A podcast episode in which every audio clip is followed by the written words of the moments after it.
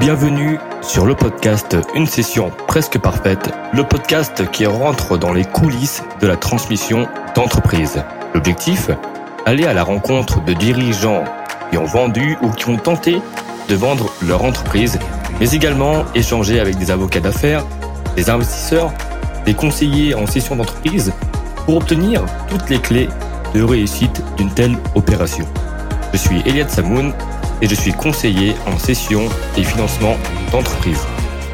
Bonjour euh, à toutes et à tous. Aujourd'hui, j'ai le grand plaisir de recevoir Fabien et Rui, euh, avocats euh, fondateurs de Solégal, qui sont venus nous parler de l'imbrication de la fiscalité et du juridique dans la structuration d'une opération de cession ou de LBO. Merci à, tous les deux d'être venus. C'est un grand plaisir. Bonjour Eliane. Bonjour merci, Eliane. Merci de nous avoir invités. Avec plaisir. avant de rentrer dans le vif du sujet, est-ce que vous pouvez vous présenter à nous et nous dire ce que vous faites? Euh, oui, donc euh, Rui et moi, nous sommes euh, donc le cabinet Solégal, cabinet d'affaires fondé il y a huit ans. Après plusieurs années dans des, dans des gros cabinets anglo-saxons et français, on a décidé avec Rui de fonder ce cabinet sous la base d'une double casquette qui correspond aux deux expertises des fondateurs, le droit des sociétés, le M&A pour moi, et la fiscalité pour. Euh, et, effectivement, et euh, aujourd'hui, on se positionne sur euh, sur le, segment de clientèle qui a besoin, on va dire, d'une expertise technique sur la base du, du, binôme corporate fiscal sans avoir nécessairement besoin de la, force de frappe de, grandes structures euh, desquelles on, est issu.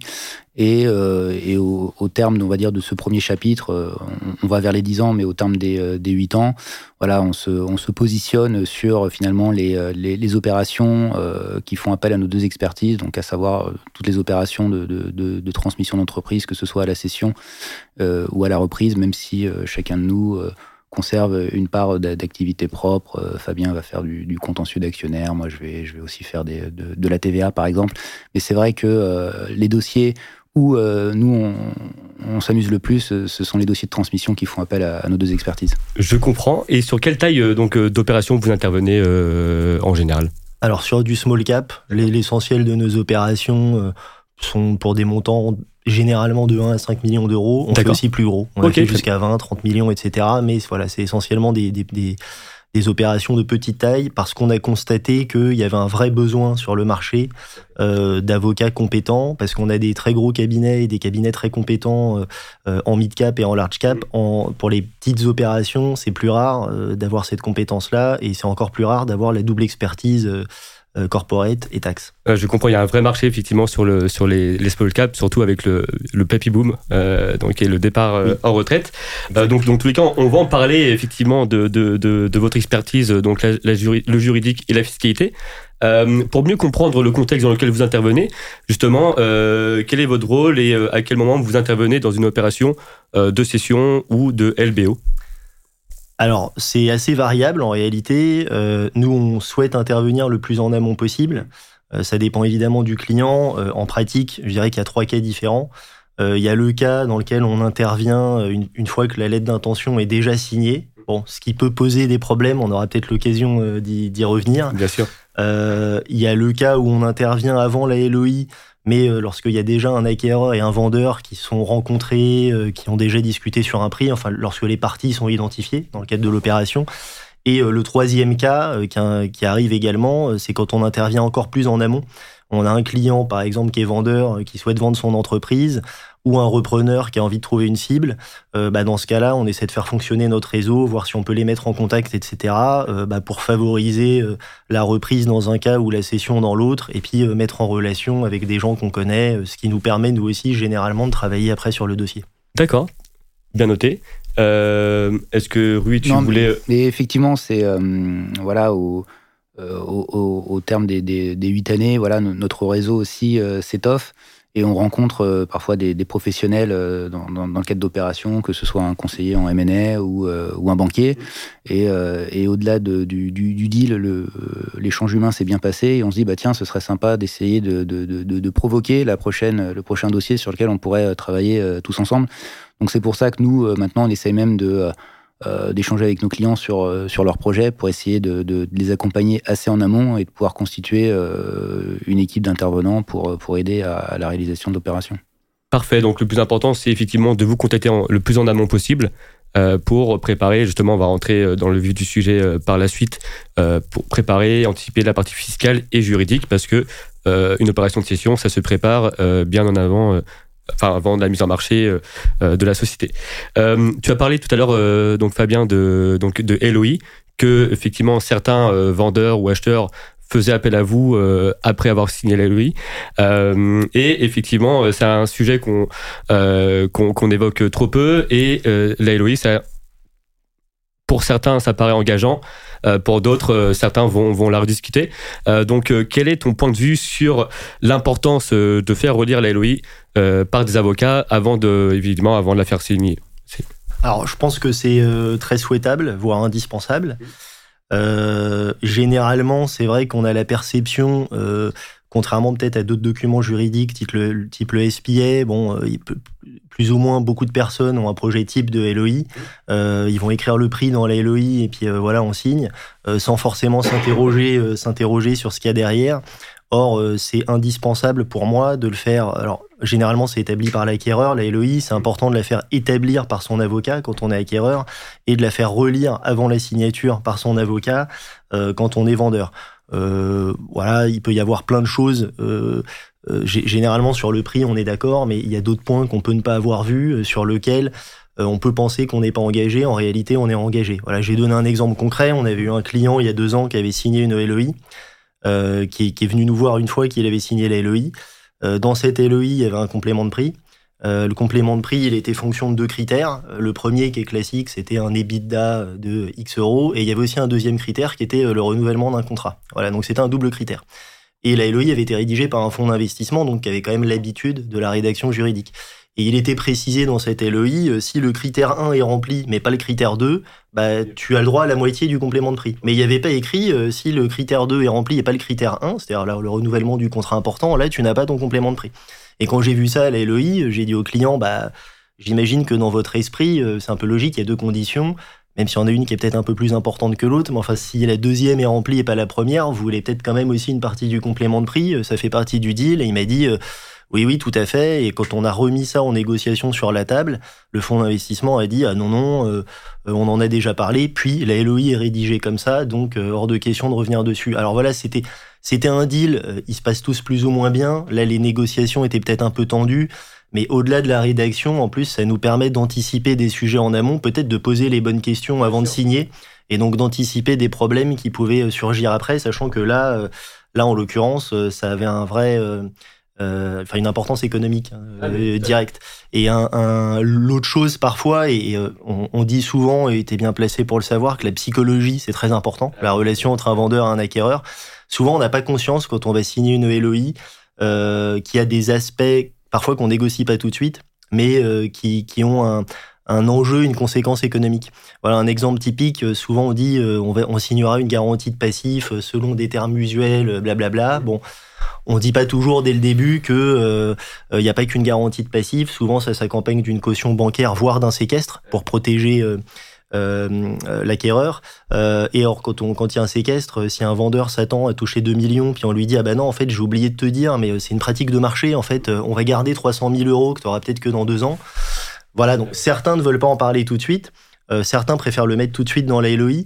Mais en tout cas, c'est important que le client ait conscience de ça, parce qu'après, c'est à lui de choisir, choisir s'il veut en parler ou pas, parce qu'encore une fois, euh, si ça intervient à un moment euh, où euh, la partie adverse, là en l'occurrence le vendeur, n'est pas préparé à entendre ça, bah voilà, c'est peut-être mieux de l'anticiper. Donc voilà, ça c'est des exemples parmi d'autres, mais de manière générale, et, et surtout il faut pas penser que euh, faire intervenir les avocats le plus tard possible, c'est pas grave, euh, parce que on va passer du temps sur la LOI, etc. C'est pas vrai. Tout le temps qu'on passe, ça nous servira au mieux pour le dossier après, et ça évitera encore une fois les malentendus ultérieurs. Et tu, tu, fais très bien de le dire euh, parce qu'il y, y, a un vrai travail de pédagogie à faire, c'est vrai. Et euh, euh moi aussi, j'ai eu le, cas justement d'un vendeur qui n'était pas du tout euh, euh, aguerri aux opérations de cession. Donc c'est la première fois qu'il vendait son entreprise. Et quand il a découvert effectivement ce que c'était concrètement la garantie d'activité de passif, qu'il allait avoir une partie de son prix qui qui voilà qui, qui va pas toucher de suite c'est vrai que ça, ça, ça, ça, fait peur, surtout quand en face il y a le, il y a un acheteur qui est parfois aussi un peu plus, euh, euh, voilà, peut-être euh, agressif dans, dans ses, dans, dans, ses négociations. Donc il y a à la fois de la pédagogie et de la psychologie effectivement qui. Et, tu as raison, et d'autant que dans le small cap, ce qui n'est pas le cas des plus gros dossiers, il y a vraiment des interlocuteurs très variés. C'est-à-dire qu'il y a des gens qui ont déjà fait des opérations, qui connaissent ça par cœur. Il y a des gens qui ont qui ont jamais fait ça de leur vie. C'est la première fois qu'ils vendent une entreprise. Ils ont même jamais entendu parler de garantie de passif. Donc c'est vraiment important pour ça d'être bien conseillé en amont. J'ai envie de dire encore plus parce qu'il y a, peut-être certaines personnes, effectivement, un fonds d'investissement, parfois il va rédiger sa LEI sans la faire relire par son avocat, mais c'est son métier, il fait ça tous les jours et il fera appel à un avocat plus tard. Bien sûr. Ce qui aussi parfois peut poser des problèmes. Enfin voilà, c'est plus rare. Mais je suis, entièrement d'accord avec euh, toi et c'est important que tu le dises. Euh, pour rester sur la LOI, euh, quels sont les points de vigilance euh, que, tu, que tu constates et euh, sur lesquels euh, ton aide est, est nécessaire et importante. Alors je vais pas dire le prix parce que ça encore une fois on, sait dès le début en général. non non, je dirais si je devais résumer la LOI sur deux points principaux, tu l'as mentionné dans ta question tout à l'heure, c'est le caractère engageant ou non. Mmh. Selon la rédaction, la LOI peut être plus ou moins engageante en général, quand on est côté acquéreur, on fait quelque chose qui est le moins engageant possible. Ouais. Euh, et l'autre sujet qui est lié à ça, c'est euh, l'exclusivité et le calendrier. Voilà, quand on est acquéreur, en fait, on, achète quelque part une exclusivité, c'est-à-dire qu'on dit au vendeur, voilà, on a commencé à discuter, on s'est mis d'accord sur un prix et euh, on, veut, on veut bloquer, on veut discuter que avec toi pendant plusieurs mois. Et dans ce cadre-là, c'est important aussi de regarder le calendrier. Alors pareil, les, les gens n'ont pas toujours conscience de ce qu'implique une opération de M&A, même petite. Il y en a qui se disent ah ben, je vais tout faire en un mois. Donc on va dire non, non, on fait pas en un mois une opération d'acquisition, même en allant vite. Euh, il faut signer la LEI. Ensuite, il faut faire un audit. Alors peut-être un audit à minima selon les dossiers, mais il faut quand même faire un audit. Ensuite, tu vas négocier ton SPA et ta garantie de passif. Ça va reprendre un peu de temps. Et puis ensuite, il y aura le signing. Et ensuite, il faut que tu trouves un financement. Et tu vas te rendre compte que le financement avec les banques, ça se passe pas toujours comme prévu, que ça traîne un peu, qu'elles ont leurs contraintes internes, etc. Donc généralement, on a des délais, ça dépend des dossiers, mais on essaie de prévoir un délai à trois mois. Voilà, moi si je suis acquéreur, je vais avoir, je vais, prévoir un calendrier indicatif dans la LOI. Je vais essayer d'être précis pour être crédible aussi euh, dans ce que je vais faire. Et, euh, et, en revanche, je vais essayer de demander une période d'exclusivité plus longue parce que je me dis si ça dérape, bah, je veux pas que le vendeur aille voir quelqu'un d'autre. Donc je veux qu'il y ait toujours une exclusivité. Si je suis côté vendeur, je vais plutôt euh, dire, bah, tu as prévu un calendrier de trois mois, je vais te laisser une exclue de trois mois, comme ça, ça va te mettre la pression. Euh, tes conseils vont travailler. Et, euh, ensuite, bah, le cas échéant, si c'est pas fait et qu'il y a une bonne raison pour que ce soit pas fait en trois mois, on prolongera la période d'exclusivité. Donc vraiment, les deux points principaux, je dirais que c'est ça, c'est caractère engageant ou non, et le calendrier, l'exclusivité de manière générale. Et un troisième point, plus spécifique aux opérations de, LBO, mais dont on aura, je pense, l'occasion de reparler, euh, c'est euh, euh, dans les LBO, bah, il y a un montage qui est fait, qui est très important. Généralement, quand c'est rédigé par des, par des financiers, on a un tableau emploi-ressources. Donc bon, voilà, toi tu connais ça. Euh, euh, dans l'emploi, on a le prix et les frais d'acquisition, et dans les ressources, c'est tout le financement, quelle est la part de capitaux propres, quelle est la part de dette, etc. Et souvent, c'est juste rédigé comme ça, et je pense qu'on aura l'occasion d'y revenir, mais euh, si, voilà, si on creuse un peu ce qu'il y a derrière, bah, on se rend compte que les structurations peuvent avoir des conséquences, mmh. notamment fiscales, mmh. et donc c'est important de les relire en amont, parce qu'encore une fois, ça, ça peut impacter toute la structuration. Euh, nous, on a vu un cas où la, structuration avait dû être faite justement parce que euh, si on regardait juste le tableau emploi-ressources sans creuser, bah, on passait à côté d'un point important. Effectivement, donc c'est euh, et effectivement, on, va on va revenir aussi après sur l'impact, on va dire, que peuvent avoir aussi parfois certaines certaines clauses de l'LOI sur la fiscalité et le juridique. je, voulais, je voudrais revenir sur un point, Fabien, sur les conditions suspensives. quelles sont ces conditions et euh, lesquels tu, tu, tu, vois souvent en fait euh, dans les LOI alors généralement, bon, il y a toujours, enfin toujours, quasiment, euh, le financement. C'est rare que l'acquéreur ait tous les sous pour acheter. Enfin, c'est le cas dans des plus gros deals quand c'est des sociétés industrielles qui rachètent, mais dans les petites opérations, généralement, on n'a pas la totalité des fonds propres pour acheter. Euh, ce qu'on peut voir quand on a commencé à étudier la boîte, ça va être euh, bah, l'accord des minoritaires sur une opération, s'ils sont là. faut revoir le pacte, est-ce qu'ils sont obligés de sortir avec, etc.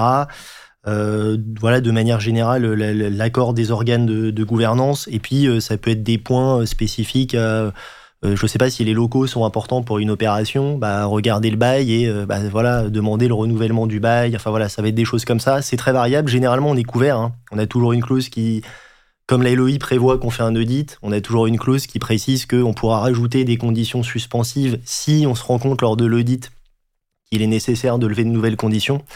Voilà, donc c'est assez varié. Euh, euh, c'est assez varié. Voilà, l'absence de distribution de réserve aussi, par exemple, des choses comme ça. Enfin, non, des points sur lesquels on reviendra. on peut tout mettre en fait en soi. On, peut tout mettre dans une LOI. Après, effectivement. Euh, et l'acquéreur a intérêt à en mettre, à en mettre le plus possible. Exactement. on, a aussi la clause balai sur la, ce qu'on appelle la MAC clause, l'absence d'événements défavorables significatifs que personne relie jamais. Tout à fait. Mais, mais qui a eu un impact dans le Covid, puisqu'il y a eu des acquisitions où là, effectivement, c'est une notion, sans rentrer dans les détails, mais enfin qui s'approche approche un peu de la force majeure. Donc, euh, euh, et, là, on, se retrouve, euh, on s'est retrouvé pendant le Covid avec des, des LOI, voire des SPA qui étaient signés avec une condition comme ça, et où finalement l'acquéreur se servait de cette condition pour pas faire le deal ou pour renégocier le prix à la baisse.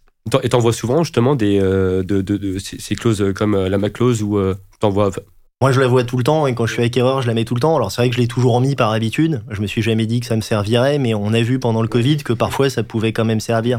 Et puis, je sais pas, ça peut être un exemple euh, si on achète une société euh, dans laquelle les locaux d'exploitation sont importants et puis il y a un incendie. Euh, bon, bah, ça, reste un événement exceptionnel qui justifie qu'on puisse sortir de l'opération. Tout à fait. Donc, merci beaucoup, Fabien, pour, pour toutes ces réponses sur la, la LOI. Euh, on, va on va venir sur un, sur un, point aussi qui est important, euh, la loi Pacte, parce qu'effectivement, les opérations de M&A sont euh, souvent aussi, on va dire, influencées par, par les, lois gouvernementales. Donc, quel a été l'impact de la loi Pacte sur la structuration des opérations de M&A en France? Alors, j'évoquerai comme ça spontanément deux points. Euh, le premier, on aura l'occasion euh, plus tard de reparler euh, de, structuration dans le cadre d'une opération de M&A et notamment de création ou pas d'un holding. S'agissant des holdings avant la loi, la loi Pacte, on avait dans le critère de choix une société qui est souvent choisie, c'est la SAS, pour les raisons qu'on connaît, souplesse de fonctionnement, etc., possibilité d'émettre des OC. Il y avait une contrainte qui existait avant la loi Pacte et qui n'existe plus, euh, qui est euh, la, nomination d'un commissaire au compte. Avant la loi Pacte, on avait ce critère qu'on appelle du contrôle. Pour faire simple, dès qu'on avait une SAS avec une société en dessous ou une société au-dessus, euh, elle était contrôlée ou elle contrôlait une autre société, il fallait nommer un commissaire au compte pour une durée de six exercices. Voilà, bon, ce qui n'est pas, pas toujours souhaité ou souhaitable. Ça dépend des cas, mais enfin, c'est une contrainte supplémentaire. Ça a été supprimé par la loi Pacte, donc c'est encore une chose en plus qui va renforcer l'attractivité de la SAS dans le choix du holding. Euh, voilà, et donc d'ailleurs de manière générale, la loi Pacte a, supprimé un certain nombre de mandats de commissaires aux comptes. Alors en revanche, on a récupéré d'autres mandats, enfin les commissaires aux comptes, pas nous, on a récupéré d'autres mandats bah sur d'autres opérations. C'est pour les levées de fonds. Ou là, pour les levées de fonds, Parfois, euh, quand on n'avait pas de CAC dans la boîte, on n'était pas obligé d'en nommer un pour faire une augmentation de capital. Aujourd'hui, on est obligé de le faire. Voilà. Donc, ce qu'ils ont perdu d'un côté, ils l'ont peut-être récupéré ailleurs. En tout cas, sur les opérations de M&A, c'est vrai qu'il y a une contrainte en moins pour le choix de la SAS. Et le deuxième point, mais c'est la loi Pacte, mais on est en plein dedans, on aura peut-être l'occasion d'y revenir, c'est euh, la création du guichet unique des entreprises, euh, avec euh, la réalisation de formalités en France, qui est un sujet, à mon sens, qui devrait être simplifié. Et donc, c'était l'un des objectifs de la loi Pacte de les simplifier. Malheureusement, en pratique, pour l'instant, c'est pas encore totalement le cas. Voilà, mais voilà, c'est les, les, deux points qui me viennent à l'esprit, les premiers bah, parfait, mais merci beaucoup euh, Fabien. Euh, on va passer aussi euh, maintenant à la partie fiscalité et, juridique. Quelles étapes donc juridiques et fiscales une entreprise française doit-elle anticiper avant de, vendre ou enfin voilà de, faire une opération de LBO Je vais introduire rapidement, après je laisserai peut-être Rui un peu plus développer. Déjà, comme tu l'as dit au, au, début de ce podcast, et il faut le redire, une opération de M&A, euh, ce n'est pas que un avocat, c'est un conseil financier, donc c'est anticiper longtemps à l'avance, se poser la question de la valorisation, etc. C'est pour ça que quand on intervient très en amont des dossiers, l'exemple que je donnais au début, bah voilà, on essaye de mettre en relation les gens avec les bonnes personnes, parce que ce sont des opérations longues et complexes et qu'il faut s'y préparer très en avance. S'agissant des aspects juridiques et fiscaux, euh, globalement, mais je, laisserai peut-être Rui développer un peu ce sujet, mais c'est regarder que la société est bien structurée. Euh, euh, quand on a une société avec plusieurs entreprises, plusieurs sociétés, voir si le schéma est cohérent, si ça correspond aux activités exploitées, est-ce qu'on a une holding ou pas. Et on va aussi regarder si, par exemple, il y a des participations qui se promènent, euh, soit du dirigeant, soit de minoritaire, et euh, soit euh, bah, les reclasser avant la session, soit bah, indiquer au client qu'il faudra songer à les reclasser. Et quand il y a des minoritaires, parce que ça peut aussi arriver, un minoritaire sans pacte d'associé, c'est un peu embêtant, parce que l'acquéreur, lui, généralement, il veut acheter 100% du capital. Donc, regardez si un pacte d'associé a été signé, si une clause de drague longue a été prévue ou pas, et si c'est pas le cas, euh, bah, prévenir le dirigeant en amont qu'il faudrait qu'il anticipe un petit peu ses points pour éviter euh, des difficultés euh, qu'il n'a pas anticipées. Ah, bah, ça, peut bloquer effectivement la présence d'un minoritaire qui ne veut pas vendre, donc il peut être nuisible effectivement à l'opération. donc on, on, l'a déjà vécu, donc je, ne peux que te ah comprendre très bien et c'est important que tu le, c'est important que tu le dises. Rui, est-ce que tu voulais aussi apporter euh, euh, des éléments, notamment sur la, aussi la, façon dont une entreprise doit euh, se structurer fiscalement et juridiquement aussi avant de, se vendre? Oui, tout à fait. en fait, le, fait de travailler en binôme avec Fabien, c'est qu'on a finalement une, triple lecture des, des, opérations. C'est-à-dire que Fabien va, va, appréhender une, une, situation de départ et une solution, on, va dire d'un point de vue euh, juridique et donc conventionnel, c'est-à-dire quel est l'accord contractuel ou euh, le dispositif contractuel que je dois mettre en œuvre. Moi, pour, pour cette même solution, euh, je vais voir plus l'aspect financier car directement lié à la fiscalité. Donc je vais, je vais, moi en fait le problème, je vais pas le voir dans, dans, dans, dans, mon esprit, je le visualise moins en, en dispositif contractuel, mais je le, je le visualise en, en masse taxable à déplacer. Et euh, plus une troisième lecture qui est euh, la partie euh, comptable. Donc, c'est-à-dire, effectivement, Fabien va mettre un habillage juridique. Moi, je, visualise des masses, des valeurs taxables qui, qui, partent d'un patrimoine à, un autre. Et on, et on, se dit aussi, mais quel est l'impact au bilan? Ça se traduit comment? Et, et, on a eu un cas, un cas assez récent où euh, on, accompagnait un, repreneur. Euh, voilà, qui était un ancien euh, salarié d'un petit groupe. Et il allait reprendre le groupe, mais il y avait, on va dire, la tête de pont avait des participations éclatées, dont, une partie était détenue indirectement par, cet ancien salarié via, via son holding. Euh, et, pour la banque, la banque, euh, pour financer euh, le, holding, bah, elle, finançait le holding à condition qu'il récupère 100% des titres.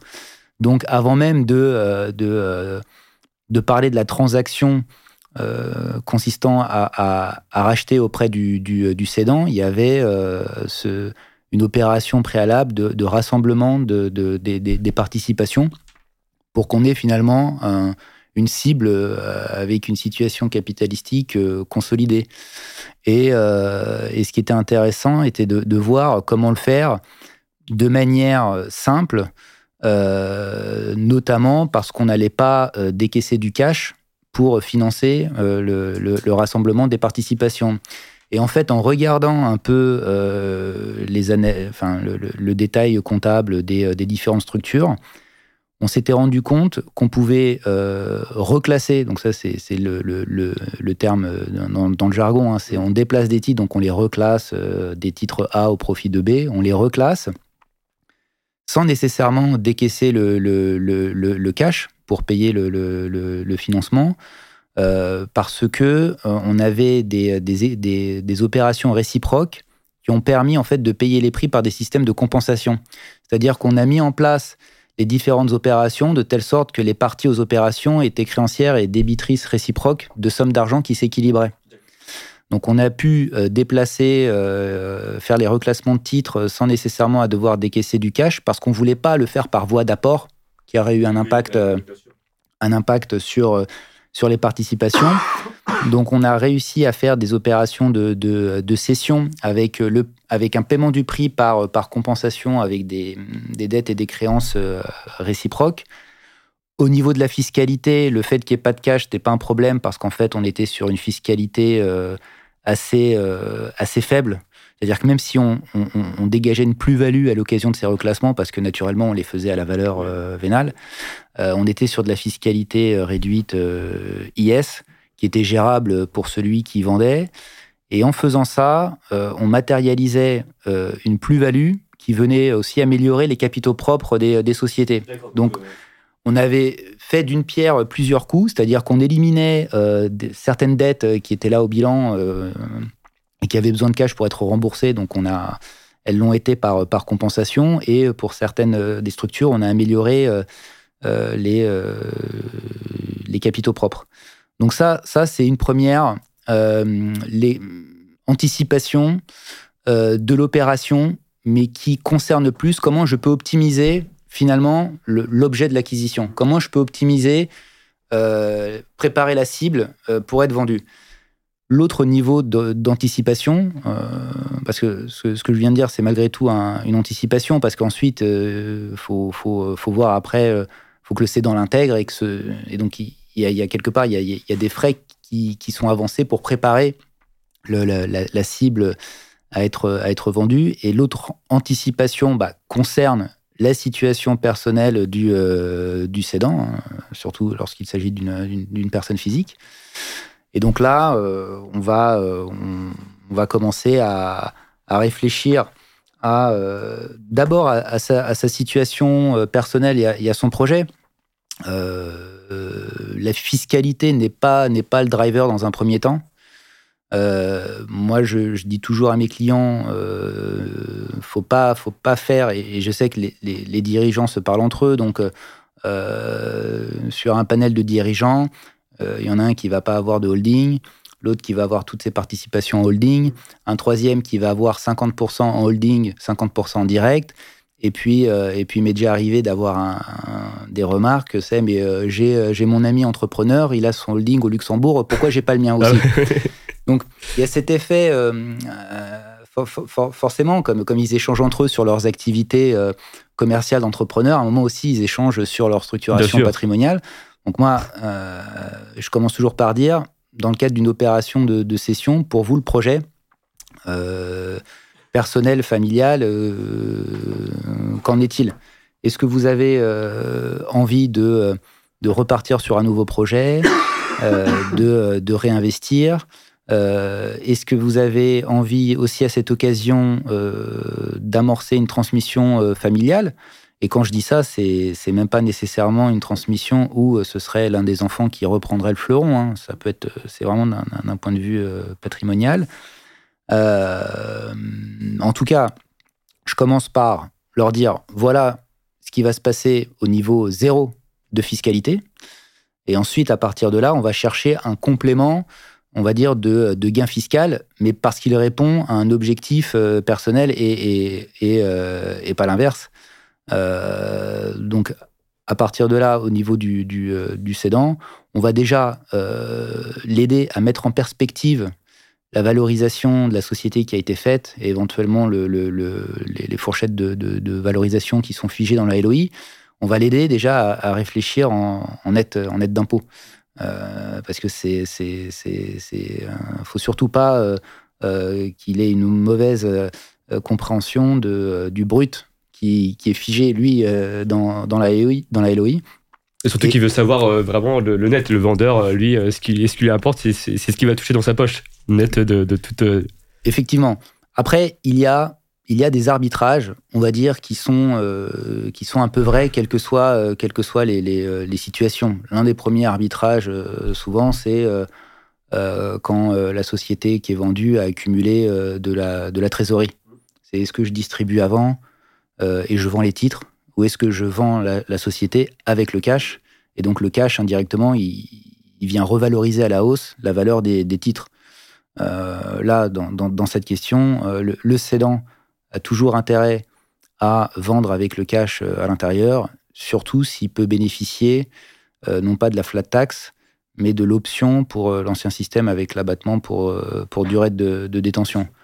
Donc là, ensuite, on commence à rentrer sur les différents régimes fiscaux qu'il peut avoir. Donc là encore, sans parler de, de, structuration, il y a si on devait prendre dans l'ordre, si on devait avoir un ordre très schématique, bon, déjà, le cash, est-ce que je le laisse dedans ou, ou je le sors?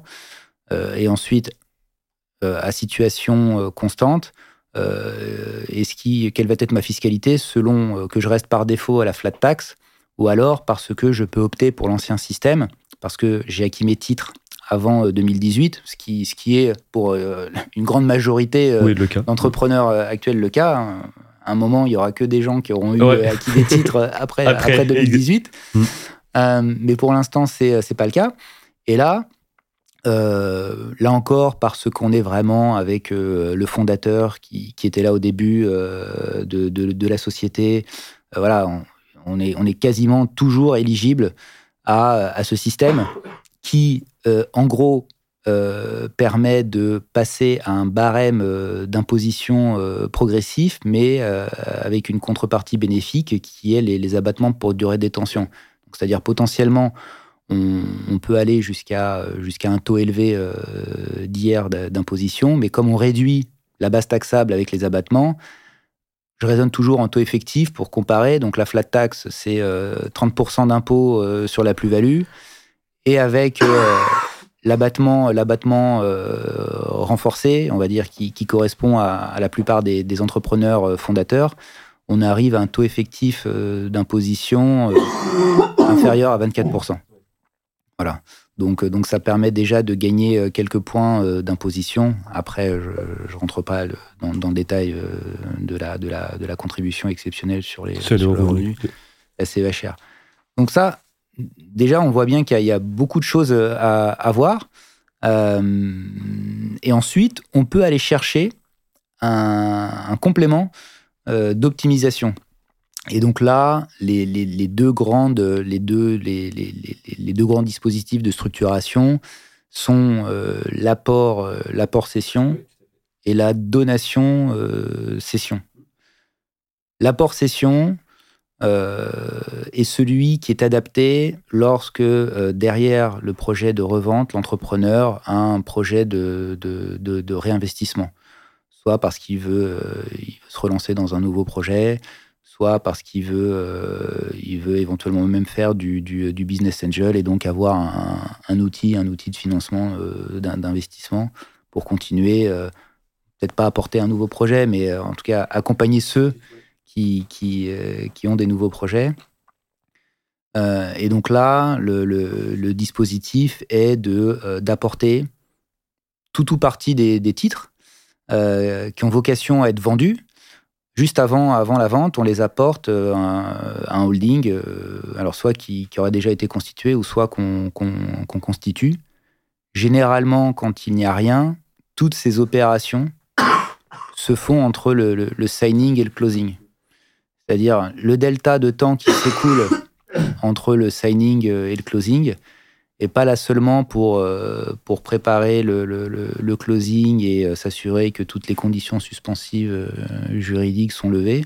C'est pour nous permettre, nous, d'intercaler la réalisation en fait de ce dispositif fiscal parce que le, la ligne de partage ou la ligne à, à pas franchir est que tout doit être fait avant le transfert de propriété au repreneur. Donc euh, c'est pour ça qu'on, on, le fait avant le closing, mais on le fait éventuellement pas trop tôt euh, non plus. Euh, et donc on le fait, on, le fait entre les deux. et donc ça permet finalement à, à l'entrepreneur de pas être fiscalisé, de pas être fiscalisé au titre finalement de la vente des titres pour lesquels euh, le, cash reçu a vocation à être réinvesti, puisque dans, ce cadre-là, euh, un entrepreneur, monsieur X, madame X, qui, qui, possède une société A, va pouvoir apporter tout ou partie des titres A au, holding X, qui lui va vendre les titres A au repreneur, et ce sera le holding qui, qui encaissera.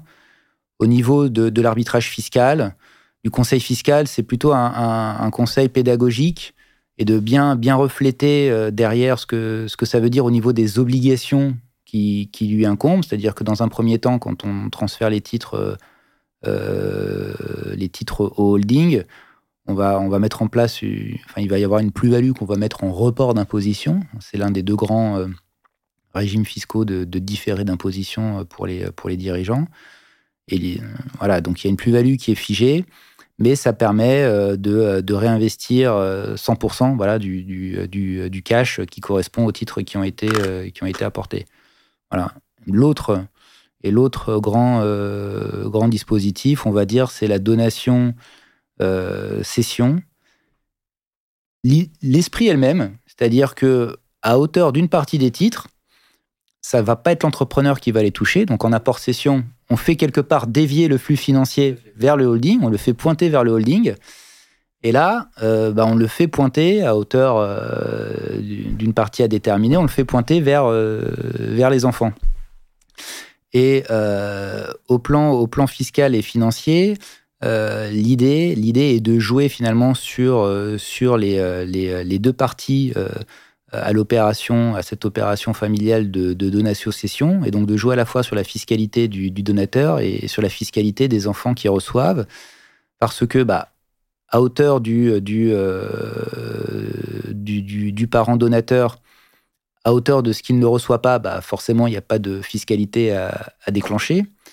Et à hauteur des enfants, il y a une fiscalité, mais qui n'est pas euh, forcément la même. Donc en fait, on joue sur les barèmes différents pour, euh, pour raisonner finalement en taux, en taux effectif global et placer euh, le curseur qui correspond à la volonté du, du, euh, parent d'aider, d'aider son enfant et de placer le, le, curseur de telle sorte à ce que financièrement, ça permette finalement de, de, de rentabiliser l'accroissement de valeur et de, et de, et de le et de le faire euh, rester au sein, de, au sein de la famille, plutôt que d'éviter euh, un écueil euh, qui pourrait être celui d'une opération précipitée du parent qui reçoit le cash de la cession, donc il paye, il paye de l'impôt sur 100% de sa plus-value, et derrière redonne le cash déjà amputé d'une bonne partie de l'impôt à, à ses enfants. Et tout ça se fait à l'intérieur, généralement, donc avant le closing, avec des séquençages bien précis à respecter pour pouvoir être capable de démontrer auprès de l'administration fiscale qu'on a respecté le bon séquençage, de telle sorte à ce qu'on est capable de démontrer que quand c'est l'enfant qui se présente à la, à la session, c'est bien lui qui est, euh, qui est propriétaire. Et, pour pas que ce soit remis en cause, en fait, hein, surtout par l'administration. Exactement, exactement. Et, et, la difficulté, c'est que euh, voilà, on a quand même des opérations qui sont concentrées dans un laps de temps qui, est, assez, euh, qui est assez réduit. Et il faut essayer de, réfléchir à, des moyens pour, pour documenter cela, euh, pour que derrière, un an, voire deux ans après, quand, quand les opérations peuvent être revues par l'administration fiscale, bah, en fait, on ait déroulé au moment des opérations les éléments de justification et qu'on n'ait pas essayé de les, de les matérialiser à rebours un, exemple. Euh, si on fait une opération de donation-cession euh, d'actions, euh, voilà, Madame X ou Monsieur X voilà, va, vendre sa SAS. Il veut avantager une partie de, enfin, ses enfants, donc il va effectuer une opération de, donation des actions de la SAS pour que ses enfants puissent encaisser le produit de vente. si c'est des actions, le truc tout simple, c'est qu'on est dans une situation égalitaire, il n'y a pas voilà une situation euh, simple. On n'a pas besoin forcément d'aller euh, euh, chez un notaire. On peut très bien matérialiser la donation avec les documents corporate, ODM, enfin hors de mouvement, mise à jour des registres des mouvements de titres. Et nous, ce qu'on fait au niveau fiscal, on, développe un, autre document à côté, qui est celui qu'on enregistre auprès des impôts. C'est-à-dire que quand on regarde la chronologie, la première opération dont le fisc est au courant dans le cadre de cette opération de reprise globale, c'est euh, celle qui est familiale, avant même qu'il ait à connaître ensuite du... Euh, de, euh, et ça, ça permet de démontrer voilà, qu'on a, a fait les choses dans un, dans un, certain ordre. et quand on explique ça à nos clients ou même à nos partenaires, ils peuvent penser qu'on est dans un, un, formalisme d'avocat euh, un peu un peu extrême. Il faut faire les choses dans, dans l'ordre. Oui, donc en fait, il vous, enfin, il, euh, pense pas que c'est, euh, il juge pas vraiment l'importance de, de, faire ce. Sauf que à la rentrée, il y a eu, il y a une JP, une jurisprudence qui, qui, est sortie et qui a, qui a été commentée. Hein. On était sur une opération de transformation de société avant la cession. Alors, que là, tout ce que j'ai dit, c'est, on va dire, des optimisations au bénéfice du vendeur. Une autre optimisation euh, de base qui est faite au bénéfice du, euh, du cessionnaire, bah, c'est que si, le, si la société euh, qui est vendue est une SARL, mieux vaut la transformer en, société par action, parce que les droits d'enregistrement seront, seront plus faibles. Et là encore, le séquençage dans cette jurisprudence qui a validé le redressement fiscal de l'administration, alors, c'était en cours d'appel. Hein. Je ne sais pas s'il y a eu un, pourvoi. C'était euh, L'arrêt a été rendu euh, en, juillet et a été euh, connu, on va dire, des, des, praticiens de la doctrine. C'était en septembre. c'était il n'y a, pas longtemps. Et alors, les délais, c'était des délais en mois. Mais, mais si, je le, si je le ramène à, à une semaine pour que ce soit plus compréhensible, le lundi, ils font le PV d'AGE de transformation. Le, mardi, ils font le closing. Le mercredi, ils enregistrent la session. Et le jeudi, ils réalisent les formalités de publicité de la transformation. C'est-à-dire que. Ouais, formalité fiscale Non, non. Le jeudi. Non, mais les formalités d'opposabilité, de publicité de, la transfo, enfin les différentes publications, euh, publicités. Et donc, euh, bah, l'administration a considéré que ça lui était pas opposable et que l'événement qu'elle avait connu, c'était d'abord euh, la session. Euh, et, ce qu'il faut avoir en tête, c'est que si on est en cours d'appel, ça veut dire que bah, déjà, il y a eu le fisc euh, à investiguer, à, notifier, à redresser. on est allé probablement au bout de tous les recours qu'on pouvait dans le cadre du contrôle fiscal. On est passé devant le tribunal administratif qui a, qui a maintenu, et en tout cas, en tout cas qui, qui n'a pas éteint le, le, contentieux, et on est allé en, en, cours d'appel. Et, euh, et, quand on voit ça, on se dit, bah, on a l'impression que c'est, on va dire, c'est un peu de la, de la paperasse. Euh, et, et, voilà, donc, euh, donc si, si on, a, on a ce genre d'histoire sur, sur un, un mauvais séquençage euh, sur des droits d'enregistrement, bah, sur des opérations euh, d'apport-cession et de donation-cession. Et, donc nous, en fait, on, prend soin euh, à, aller chercher le, coup de tampon de l'administration fiscale sur les différents docs. on avait réalisé aussi des opérations d'apport-cession pendant le Covid. Donc, pour un client, on devait l'enregistrer à Bordeaux. À la fin, on avait la ligne directe du responsable de l'enregistrement du centre de Bordeaux hein, Ouais, parce que parce que à l'époque il y avait des sujets de savoir est-ce qu'on peut euh, le, faire euh, via des scans par email parce que c'était à l'époque ça commençait à changer. Ah bah oui, bien sûr. Hein, et parce que moi j'ai je disais à Fabien euh, si, si, tu déroules le, closing moi sans, sans, cette validation fiscale enfin et donc voilà, donc ça, c'est. Et, c'est là où les praticiens du MNA, quand ils n'ont pas de fiscaliste, d'autant que nous, on se parle assez facilement, donc voilà, il n'y a, pas, a pas de loupé sur ces choses-là, et ça peut vite arriver. Et effectivement, pour un sujet de simple formalité, les conséquences peuvent être quand même. ah, ben entièrement d'accord. assez désastreuses. C'est vrai qu'il faut qu'il y ait une bonne communication. Bon, là, vous avez effectivement cette complémentarité-là qui fait votre force chez Solégal effectivement, quand ce euh, c'est pas le cas, c'est important d'avoir une communication avec euh, chaque, euh, chaque avocat parce que chacun est spécialisé vraiment dans la fiscalité, dans le juridique et les deux. Ouais, et, c'est vrai que ça, c'est c'est voilà, c'est ce qu'on met en avant auprès des, de nos clients et des personnes qu'on rencontre parce que on peut toujours essayer d'aller chercher la compétence qui nous manque. voilà, auprès de partenaires, de, de tiers. Mais sur ce binôme corpo-fiscal, le fait d'avoir cette proximité, cette réactivité, euh, voilà, fait qu'on identifie euh, tout de suite des, euh, sujets en amont, voilà, et qui permettent de baliser, on va dire, l'opération sur les, choses qui doivent être faites. Tout à fait. Et ben justement, tout à l'heure, Fabien, tu parlais de complément de prix. on va donc parler de la façon dont le learn-out est traité fiscalement dans une opération de, de cession d'entreprise. Et effectivement, ça, ce learn-out, ça, ça, fait partie, on va dire, des différents euh, ajustements, modalités ou différentes formes que, que peut prendre le, le, le, versement d'un prix. Ouais. Et effectivement, pour, pour répondre à ta question, un peu remettre en perspective le complément de prix par rapport aux différentes modalités de, de prix, etc. Alors, ce qu'on va dire, il y a peut-être certains auditeurs qui connaissent ça par cœur, mais d'autres, euh, ça ne sera pas le cas.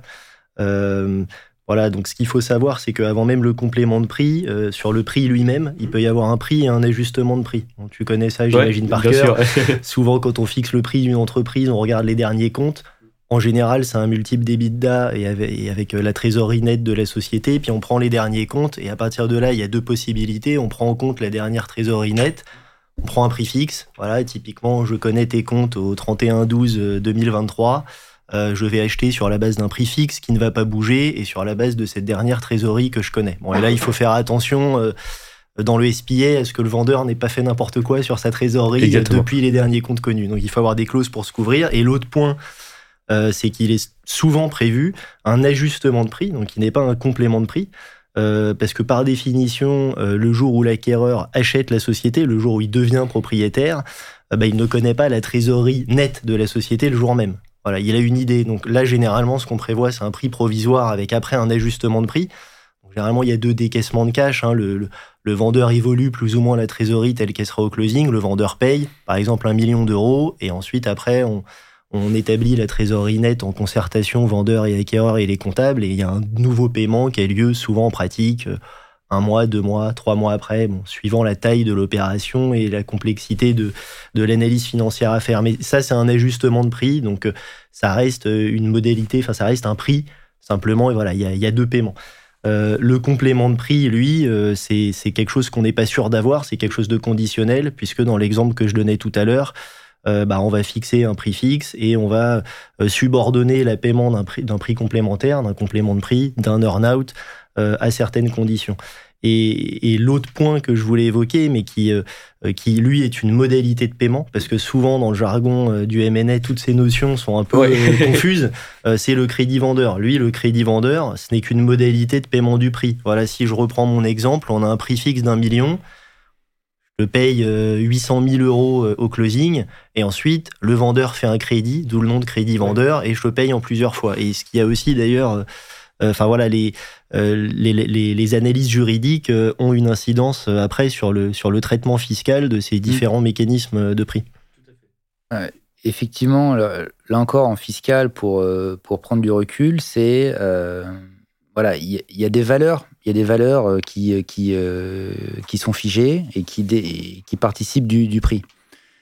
Et ensuite, euh, au plan fiscal, euh, l'enjeu euh, va être de savoir, en fonction de ce qui est structuré au plan, au plan juridique, même au plan, au plan business, hein, l'accord des parties, c'est de s'assurer qu'on fiscalise les choses au bon moment. et naturellement, l'administration fiscale, par défaut, va, va considérer que 100% de la valo a été prise au closing et donc, euh, si mon closing est en décembre 2023, ça veut dire que je vais tout déclarer au printemps 2024 et euh, tout payer à la rentrée 2024. Euh, donc ça, c'est ce qui se passe sur le paiement du prix simple. C'est ce qui se passe aussi, et parce que j'ai reçu les sommes en question, mais c'est ce qui se passe aussi alors même qu'au closing, j'ai pas reçu 100% de ce que je dois recevoir, parce que ce que je n'ai pas reçu, c'est lié au, crédit vendeur. Pas encore le complément de prix, c'est-à-dire au, crédit vendeur. Euh, et bien là, euh, la position par défaut euh, du, de la fiscalité, c'est de considérer, bah ça c'est toi vendeur qui a fait crédit, bah fallait pas, moi je m'en moque. tu l'as vendu pour 100, t'en as touché que 80. Moi sur le calcul de la plus-value, je vais, je vais partir des 100. Et visiblement, euh, alors même que le delta, là dans mon exemple de 20, peut être perçu 2, 3 euh, ans euh, après. Donc on se rend bien compte que quand on regarde l'enchaînement chronologique, ça veut dire que je vends en 2023, à la rentrée 2024, je peux potentiellement payer 100% de l'impôt sur, sur la plus-value, alors même que j'ai pas reçu 100% du, du, prix dans le cadre de, de ce crédit vendeur. Et visiblement, euh, c'est remonté au, législateur qui, euh, dans la loi de finances pour, euh, pour 2019 de mémoire, avait introduit un mécanisme d'étalement de l'impôt pour essayer de matcher le paiement de l'impôt avec la perception en fait des sommes dans le cadre du crédit vendeur. Donc on, a pu la mettre en œuvre. ce dont on s'est rendu compte, c'est que ça, peut, ça peut valoir le coup quand on a des grandes disparités parce que voilà, en, contrepartie de l'étalement de l'impôt, il y a quand même des garanties qui sont, qui sont prises. Hein. alors, on peut peut-être des fois essayer de passer par un, un nantissement de titre, etc. Mais euh, l'expérience que, que, j'ai eue, c'est qu'il y a quand même des, euh, des garanties, euh, des sûretés immobilières qui ont, qui ont été prises. Mais en tout cas, le dispositif a le mérite d'exister et ce qui peut être amélioré probablement. voilà.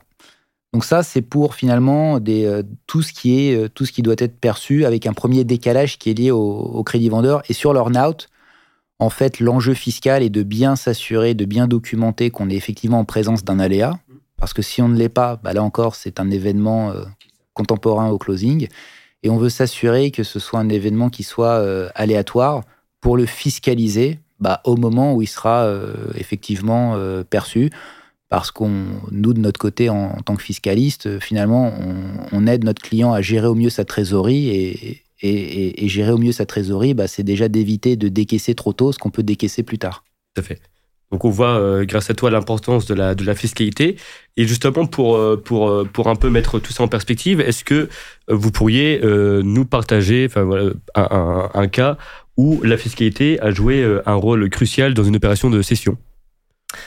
Oui, alors on a un cas qui est, qui est vraiment un cas d'école. Euh, qu'effectivement on souhaiterait partager avec toi, euh, dans lequel la, structuration avait dû euh, être intégralement revue par nous à deux niveaux. donc juste une présentation du contexte, on était, côté vendeur.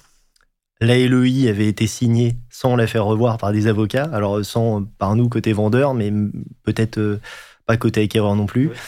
Euh, et donc dans la LOI, on avait bah, le tableau que j'évoquais tout à l'heure, le tableau euh, emploi-ressources. Euh, on était sur un dossier où l'acquéreur avait les reins solides, donc on était sur 65-70% de financement en fonds propres et seulement 30% de dette. Et la spécificité, enfin l'une des spécificités de l'opération, c'est que donc on était dans un LBO, donc une holding d'acquisition était créée, et la holding rachetait 70% des titres de notre client, donc en cash, et les 30% euh, restants étaient apportés par notre client au holding. Donc notre client restait actionnaire du holding, il apportait ses titres et en échange, le holding émettait des, actions, euh, des actions à son profit. Donc on avait cette répartition 70-30 et quand on regarde euh, le tableau emploi-ressources, alors je vais donner des chiffres qui ne sont pas les chiffres exacts, mais c'est pour donner un, ordre d'idée. si on dit par exemple que la valeur des 30% apportés par le client au holding et de 1 million d'euros, qui apparaissait dans le, dans le tableau euh, emploi-ressources. Euh, il y avait un capital euh, qui lui était attribué de 700 000 euros. Donc on avait une différence entre les deux de 300 000 euros et tu parlais tout à l'heure d'enjeux économiques, etc.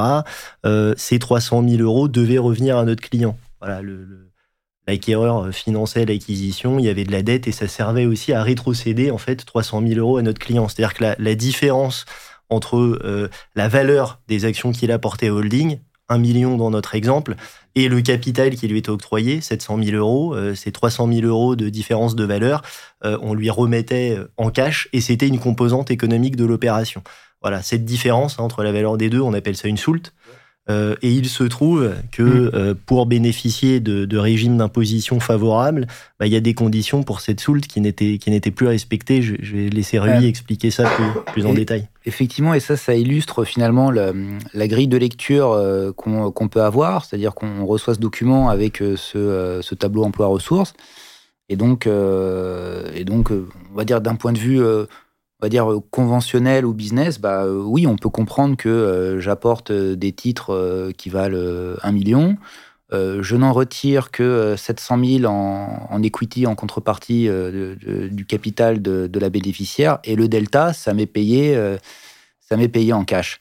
Et moi, quand, quand, je vois ça, je me dis donc c'est un apport, donc il y a une plus-value d'apport, donc une plus-value d'apport qui bénéficie d'un différé d'imposition, alors qu'il va s'appeler soit un sursis, soit un report. Mais le point commun dans les deux, et l'esprit du dispositif est de dire, ben, quand vous faites des opérations d'échange de titres, vous, euh, vous apportez un, titre A que vous avez acquis pour 1 et vous le vendez en échange d'un titre B qui lui vaut 10, donc il y a eu un accroissement de valeur. Le différé d'imposition, les dispositifs de différé d'imposition vont vous dire bon bah on va vous laisser tranquille euh, sur la plus-value de, neuf, mais parce que derrière vous vous ressortez pas avec du cash. Et le cash, on l'accepte, mais jusqu'à un certain seuil qui était euh, explosé euh, ici. le seuil de mémoire, enfin le, seuil c'est 10% du, nominal, mais en termes de chiffres, en gros, je crois que la Soult, on était pas très loin de 400 000 euros là où elle aurait dû être plafonnée à 70 000, quelque chose comme ça. Et en fait, euh, la Soult, euh, qui, était, qui, qui, avait été proposée en amont comme étant un cash, euh, un cash net, près de 400 000, et derrière, ça déclenchait près de 300 000 euros d'impôts. Oui, et, tu disais tout à l'heure, pardon, je, peux, je rebondis, mais tu disais que le, vendeur, euh, il voyait que ce qu'il avait net à la fin, et là c'était en plus vraiment particulièrement le cas de ce client. C'est, euh, ah, je veux pas de détails, mais combien il me reste à la fin bah dans ma poche. et, hein, là, le montage qui avait été fait en amont, bah, impliquait complètement le cash qu'il allait recevoir sans que ça ait été anticipé. Euh. Donc là, on est dans une situation particulière parce qu'on est en train de soulever un point qui vient remettre en cause à la fois les équilibres plus ou moins figé, ou en tout cas arrêté au niveau du, euh, financement en capital, l'apport du fonds, mais à la fois aussi au niveau du reliquat de, dette euh, bancaire qui était, on, vient modifier euh, cet équilibre, mais qui n'en était pas un, mais en tout cas cette situation qui avait été, qui avait été présentée.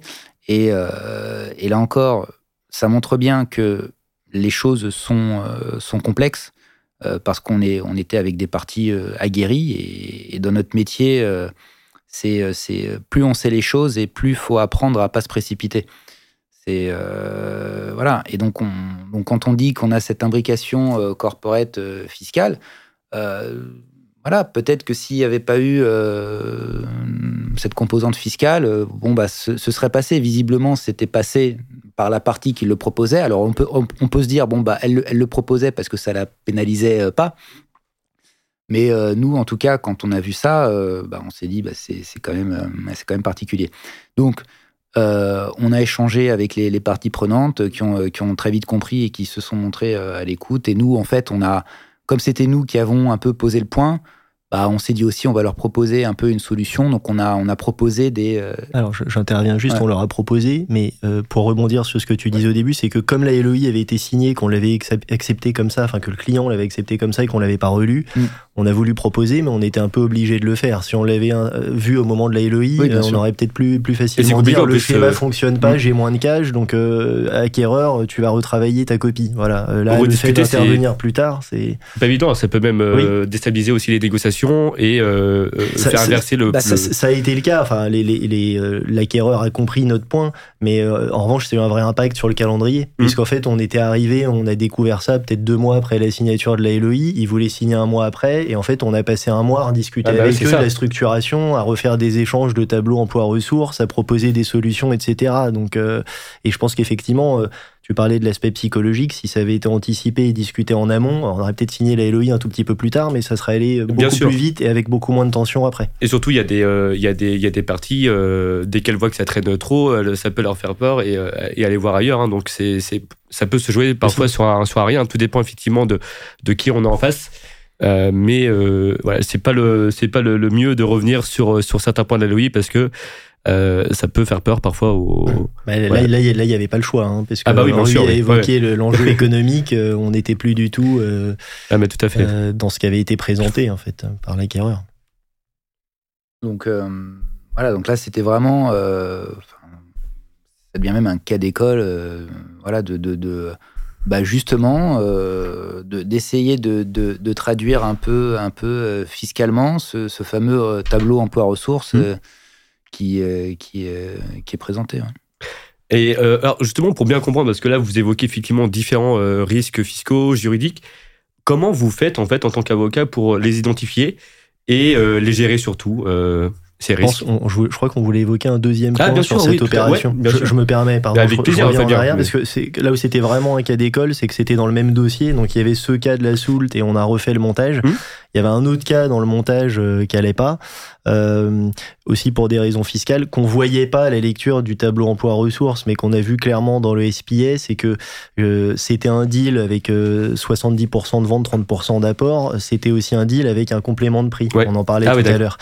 Et, et en fait, le complément, alors même que euh, le prix payé au closing, il y avait cette répartition 70-30.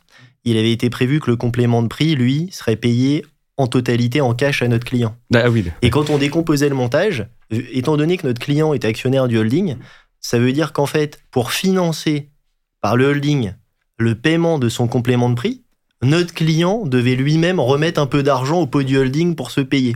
Donc là aussi, il y avait quand même un petit sujet de structuration, euh, d'autant que fiscalement, euh, le, le, voilà, il peut pas y avoir d'un côté un 70-30 et un complément de prix où c'est 100% euh, euh, en cash. Ça fonctionne pas. Ah, bah, tu rentres dans la problématique de Soult, tu es obligé de respecter le parallélisme des formes.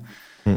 Dès lors que sur le premier temps, tu, tu déboucles l'opération en 70% en cash, 30% en, titre, bah, ton complément de prix doit, doit suivre la, la, la, même chose. Et, et, pour le coup, c'est c'est des choses qui sont encadrées par, euh, par les commentaires de l'administration euh, fiscale qui, appréhendent très bien le, complément de prix qui, qui est versé euh, en titre et sur lequel on appliquera le même différé d'imposition qui a été appliqué en amont.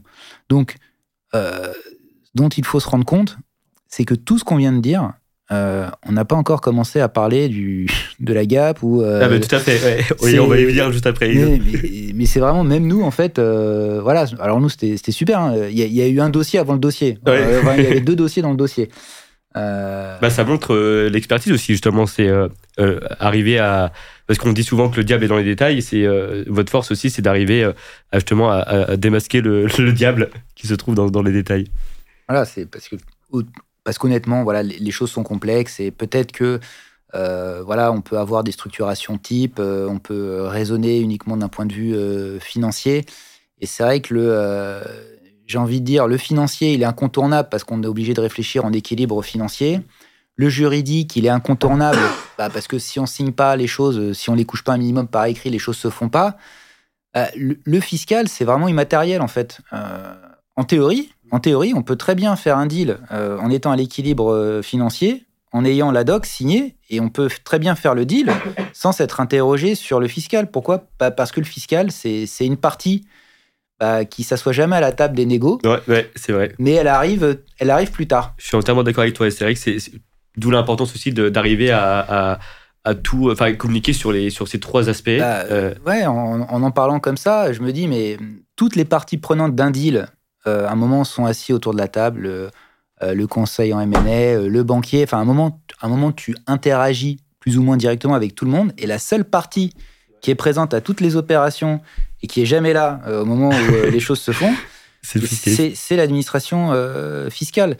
Et donc nous, moi, mon rôle, quelque part, c'est c'est de, de, de, bah, de, réfléchir un peu aussi au worst case, de, de réfléchir à ce que, ce que comment ça pourrait être vu, pour, euh, pour, euh, pour quelque part euh, voilà, anticiper, anticiper le, dialogue qu'on va avoir forcément avec eux, parce qu'en plus, quand on est sur certaines opérations, le, à minima, la demande d'information, elle arrive tout le temps sur la, sur la plus-value, une fois que l'opération est, déclarée au niveau du, du cédant. Tout à fait.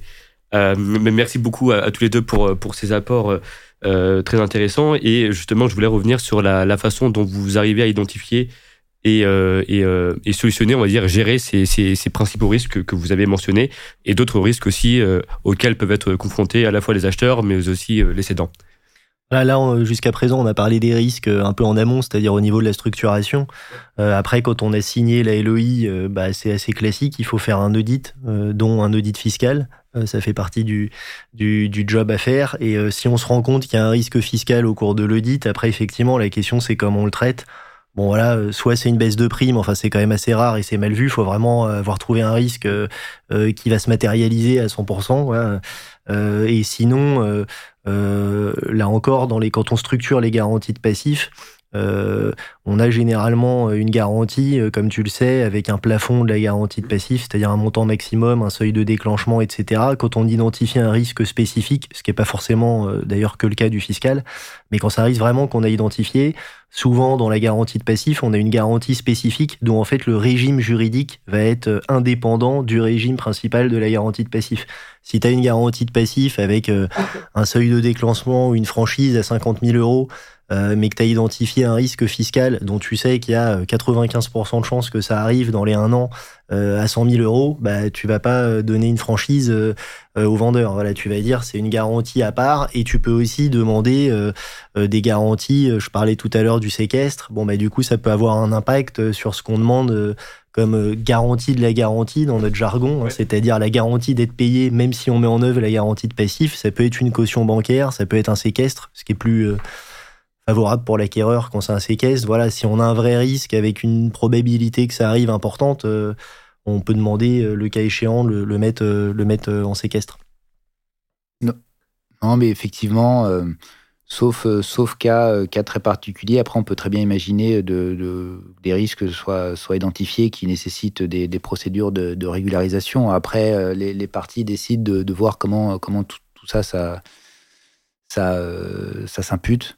Euh, voilà, après, quand on est avec les, les conseils adverses, euh, on essaye euh, vraiment de, pousser la logique, jusqu'au bout, de, se challenger et pas d'avoir des, points théoriques qui viennent un peu polluer, les débats. Donc on essaie de les, pondérer par rapport à la nature du risque, par rapport aux enjeux pour se focaliser vraiment sur ce qui, pourrait être un deal breaker. Merci beaucoup euh, Rui et, Fabien. Euh, on, va parler maintenant un peu plus aussi, enfin, du, du, du LBO, euh, même si ça a déjà été évoqué effectivement en première partie, mais pour bien comprendre aussi bah, les spécificités, spécificités pardon, fiscales du LBO et de la façon dont elles influencent justement la structuration juridique de l'opération. Ah, effectivement, c'était Rui, ouais, Rui ou Fabien, je sais sur, sur cette partie-là, euh, on, a, on, a, on a parlé beaucoup de, euh, du, du on a parlé un peu de, euh, de la préparation de la, de la cible, faire en sorte qu'elle ait une structure capitalistique unifiée. pour que pour que tout soit enfin pour que toute la chaîne soit bien soit bien organisée sous sous le holding de, de reprise. Et et on le fait également euh, parce que derrière, l'un des, l'un des premiers euh, mécanismes euh, mis en œuvre dans, dans, le cadre des LBO, c'est, c'est souvent l'intégration fiscale. Donc l'intégration fiscale nécessite qu'on ait, on va dire, des, détentions consolidées d'au moins 95%, mais bon, dans les faits, c'est une chaîne de détention à, à 100%. Et, et, ce sujet d'intégration fiscale est encore plus prépondérant lorsque la cible est elle-même la tête d'un groupe intégré. Et c'est quelque chose euh, qu'on peut retrouver euh, très vite, pas nécessairement dans, des grandes opérations. Euh, on peut, voilà, un groupe, c'est à partir de, deux sociétés. Donc nous, on, on, intervient aussi sur des reprises de, de, groupes fiscaux, hein, parce qu'il y a, y a une holding et puis deux, sociétés opérationnelles. Voilà, ça, suffit. Et le fait d'acheter ce package euh, on va dire, de société qui, a une enveloppe fiscale, donc qui est l'intégration fiscale. Hein, euh, je, le précise, euh, l'intégration fiscale, c'est le régime qui permet de consolider l'impôt au niveau d'un groupe de sociétés. Hein. voilà, un holding qui détient deux sociétés opérationnelles en temps normal, chacune gère son impôt de son côté. Bon, une fois qu'elles sont en intégration fiscale, c'est aggloméré au niveau du holding, hein, la, tête de groupe. Et grosso modo, ça permet de, euh, voilà, de, tout consolider et de réaliser des économies euh, globales. Et le fait euh, d'acheter une société intégrée fiscalement nécessite une, structuration spécifique post-acquisition de la part du, repreneur. Donc ça aussi, c'est là, on est plutôt dans l'accompagnement de, de l'autre partie du, euh, du, repreneur et on a eu, euh, voilà, on, traite des cas qui nécessitent une, une, structuration particulière pour faire en sorte que l'on passe de l'ancienne intégration fiscale, qui était celle qu'on achète, à la nouvelle, qui va être mise en place avec notre, notre holding de, reprise. Tout ça de manière fluide pour qu'il n'y ait pas une période où on se retrouve sans intégration fiscale. Et ça, ça nécessite, euh, on va dire, une, ingénierie spécifique et qui, qui fait qu'en fait qu'on on, passe de l'une à l'autre sans, sans temps mort. et de recourir, on va dire, à des, à des mécanismes qui sortent un peu des, euh, euh, des, sentiers battus de, l'intégration fiscale classique. L'un des, des, des, critères classiques étant que toutes les sociétés doivent, euh, doivent ouvrir et clôturer au même moment. Et ces mécanismes-là permettent d'y déroger, notamment pour la date d'ouverture. Donc en fait, ce qui se passe, c'est qu'on a souvent le holding de reprise qui, lui, a un exercice supérieur à 12 mois et qui permet d'englober. Et honnêtement, c'est ça m'est arrivé assez souvent pour ne plus le considérer comme anecdotique. Mais euh, et, et, généralement, c'est pas moi qui reçois ce courrier, donc euh, donc c'est le, client ou, le comptable qui euh, x mois après reçoit reçoit reçoit un, un courrier de l'administration fiscale qui lui dit bah, ce que vous avez fait c'est pas possible parce que vous, vous n'avez pas un alignement des dates de clôture. Donc merci de, de, de de, tenir compte d'un exercice sans, sans, intégration fiscale. Et donc là, à ce moment-là, on, explique euh, ce qu'on a fait. Euh, voilà, pour, euh, parce que c'est des mécanismes spécifiques à l'intégration fiscale. donc ça, c'est une première structuration. Et l'autre structuration aussi qu'on peut avoir, c'est à cette occasion, c'est la gestion du déficit d'ensemble de l'ancien groupe. Parce qu'au plan fiscal, euh, le déficit, bon, ça veut dire qu'à un moment donné, l'activité n'allait pas. Hein, si on a généré du déficit, mais en fiscal, en fiscalité, quand l'activité repart, le, déficit est synonyme d'économie future euh, d'impôts. Et donc nous, ce qu'on met en place aussi pour le repreneur, c'est qu'on s'assure qu'il puisse utiliser de la manière la plus large possible le déficit d'ensemble. Donc en fait, on va faire, on va mettre en œuvre différents dispositifs fiscaux. Euh, le premier, euh, une procédure de base élargie, c'est-à-dire qu'on va dire malgré le changement de passage de propriétaire, on va, on, va opter pour un dispositif qui permet d'utiliser le déficit comme, euh, comme si rien ne s'était passé. Et, et, surtout, en fait, on demande un, agrément pour pouvoir le, le, le, transférer à la nouvelle société tête de groupe. Et, et aujourd'hui, ça s'est relativement euh, fluidifié pour les déficits, on va dire, inférieurs à 200 000 euros. Il y a une dispense d'agrément. Mais au-dessus, on doit quand même euh, demander un agrément. Et quand je dis ça, c'est un dossier qui, est quand même assez costaud. Euh, voire, quand on le fait dans le cadre d'un agrément au sein d'une intégration fiscale, ce qui est le cas, c'est automatiquement Bercy. Donc, moi, avant la réforme qui avait euh, ramené le seuil, euh, mais ça n'aurait pas changé grand-chose. Donc moi, je me suis retrouvé euh, voilà, à, échanger avec le, bureau des agréments de, Bercy. Et là, le retour que je peux faire, au-delà du retour technique, c'est c'était aussi le temps de mémoire. pour, pour une acquisition qui s'était faite en début d'année, on avait eu le rescrit un an et demi, presque deux ans plus tard.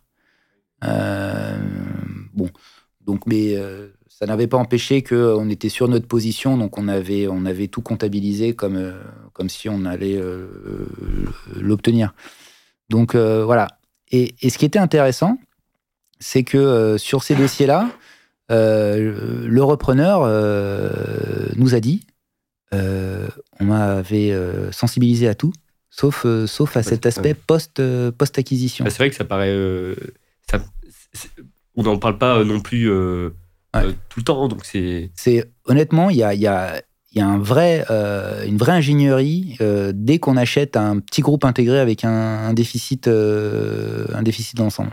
Et donc ça, ça aussi, les, les repreneurs, on va dire plutôt dans leur enveloppe de, de, de frais, de coûts, ils, ils, ils, identifient, enfin, il y a tous les postes un peu d'amont, les postes au closing, mais il y a, ce, il y a, ce, il y a cette partie-là qui, qui, arrive après, ce qui fait que, au sens strict si on, dans, dans, dans, ce type de dossier, voilà, l'opération de, transmission, euh, finalement, s'achevait avec l'obtention de cet agrément qui permettait de dire, voilà, maintenant votre structure, elle est sur des rails et vous, vous continuez.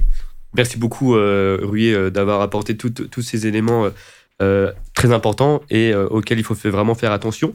je voulais te poser également, Fabien, peut-être aussi sur la façon, enfin la structuration de la dette dans un LBO, la façon dont ça va affecter les aspects fiscaux et juridiques.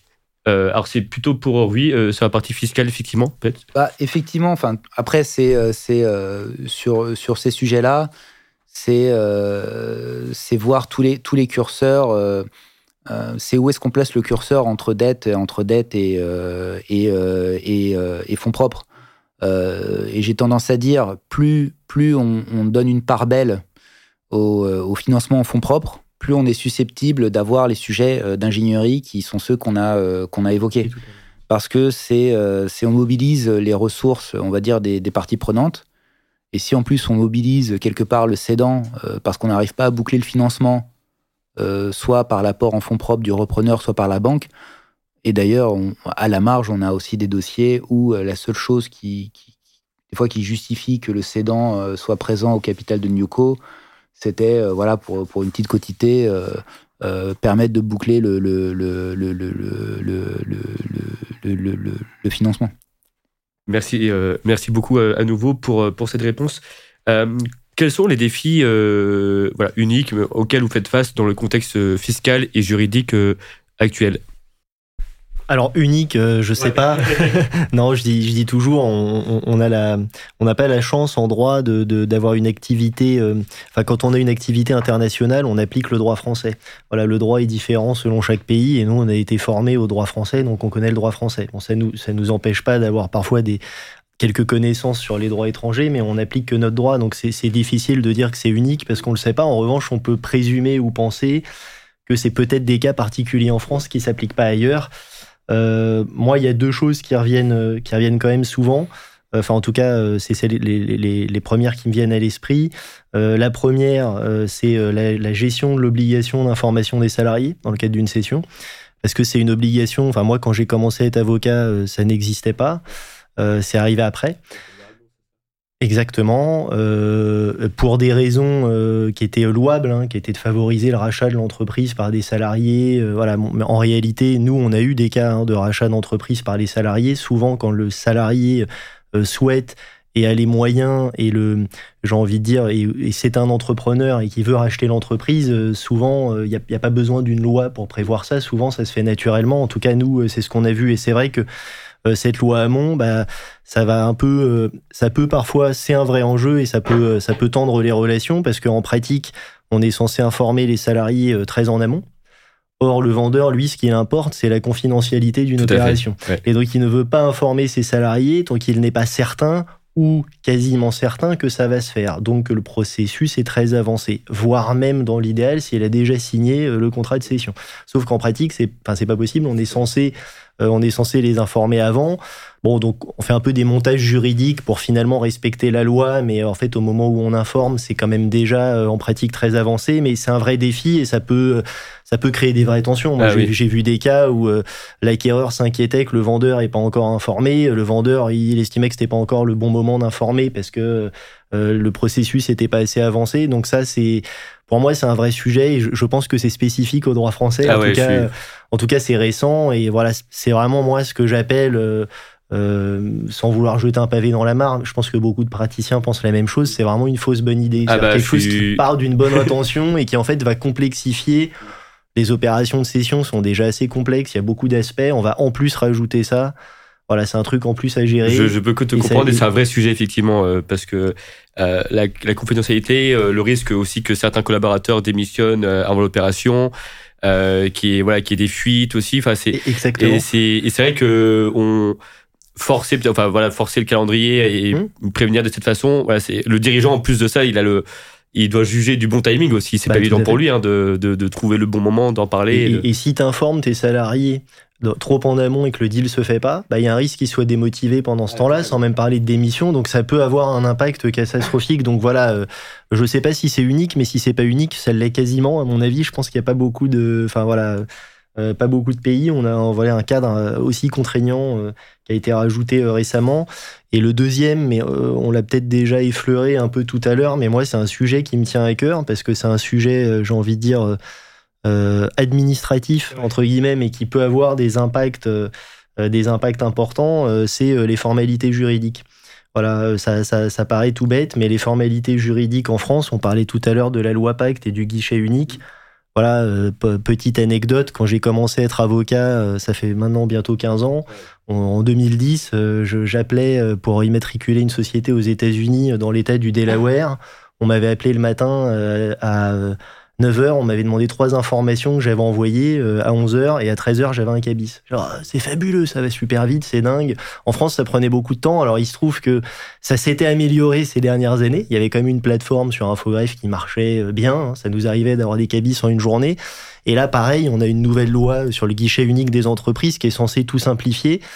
Et pour l'instant, euh, alors c'est pas nous qui faisons les formalités, on passe par un formaliste, ce qui d'ailleurs, quand on y réfléchit, est presque une aberration en soi que ce métier existe, parce que c'est juste que c'est tellement complexe et qu'on est tellement finalement euh, soumis à l'aléa d'un tiers qui en fait va contrôler un dossier puis va nous embêter parfois sur un truc qui n'a aucun sens et on est, on est vraiment dépendant de la personne qui contrôle le dossier. Donc on passe par des formalistes qui font ça tous les jours et qui connaissent euh, tous les greffiers de France etc on est arrivé à quelque chose qui marchait bien et là en ce moment euh, bah, en ce moment, c'est plutôt problématique. Voilà, on s'en fait l'écho. Euh, euh, l'écho dans la presse et, ça peut avoir des, vrais impacts. Moi, un exemple, euh, je donnerai un autre exemple pratique de l'impact que ça peut avoir quand une formalité se passe mal. J'avais un dossier il y a quelques années où on devait, enfin, on faisait un apport session et, le client devait immatriculer sa boîte huit jours avant le closing, dont la date était prévue. L'acquéreur était américain, le cabinet qu'on avait en face était américain. En général, ils aiment pas que le moindre truc de process euh, dérape. Euh, et, dans les formalités qui avaient été faites, euh, à l'époque en interne, la dernière journée, donc moi je disais tous les jours, est-ce qu'on va avoir notre cabis, est-ce qu'on va avoir notre cabis, est-ce qu'on va avoir notre cabis, et puis le dernier jour, ah ben non, j'ai appelé le greffe, finalement ils n'ont pas le temps aujourd'hui, on ne l'aura pas.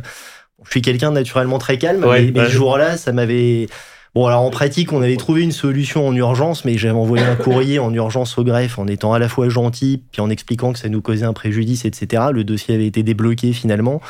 Mais euh, tout ça pour dire que ces sujets-là, euh, ce sont des sujets administratifs, mais qu'un avocat d'affaires euh, doit anticiper en amont, soit seul, soit avec des bons formalistes. Et, je pense que c'est vraiment euh, un exemple typique en droit français de, de, vraiment le petit truc qui peut déraper. Alors là, ça n'aurait pas eu de conséquences non plus dramatiques, mais euh, ça aurait pu aussi mettre de l'attention dans une opération alors qu'il n'y en a pas besoin et que ça serait tellement plus simple d'avoir un truc en ligne qui fonctionne et que tout puisse se faire en une journée, puisque c'est quand même le, le le principe, normalement, c'est quand même pas très compliqué d'immatriculer une boîte. Mais enfin, voilà.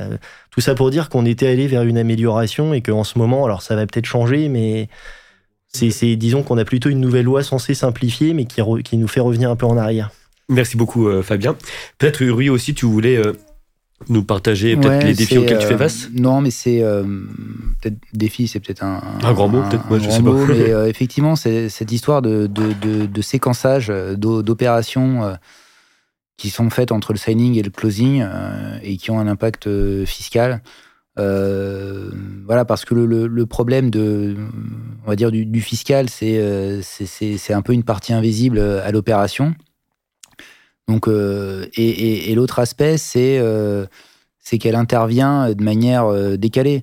Donc, même nous, quand on intervient, quand on accompagne le, le, cédant, en fait, on, on déroule tout euh, comme si on allait faire la, déclaration de plus-value euh, deux jours après le, closing, en fait.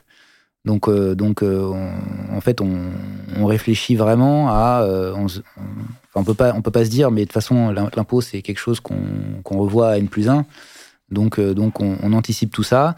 Et pour les opérations spécifiques qui doivent être mises en œuvre, en, fait, on se rend compte que euh, on n'est jamais trop prudent euh, sur, euh, sur la forme de la mise en œuvre du dispositif fiscal. parce qu'on se rend compte que derrière, ça peut, ça peut, ça peut susciter voilà, des, des, des, contrôles, des, redressements. Alors après, on peut dire que c'est peut-être exagéré, mais bon, en même temps, euh, à un moment, s'il y, a des, procédures euh, qui doivent être faites d'une certaine... Euh, parce que le formalisme, on n'en veut pas quand, ça nous embête, mais on s'en revendique quand on, veut, se protéger.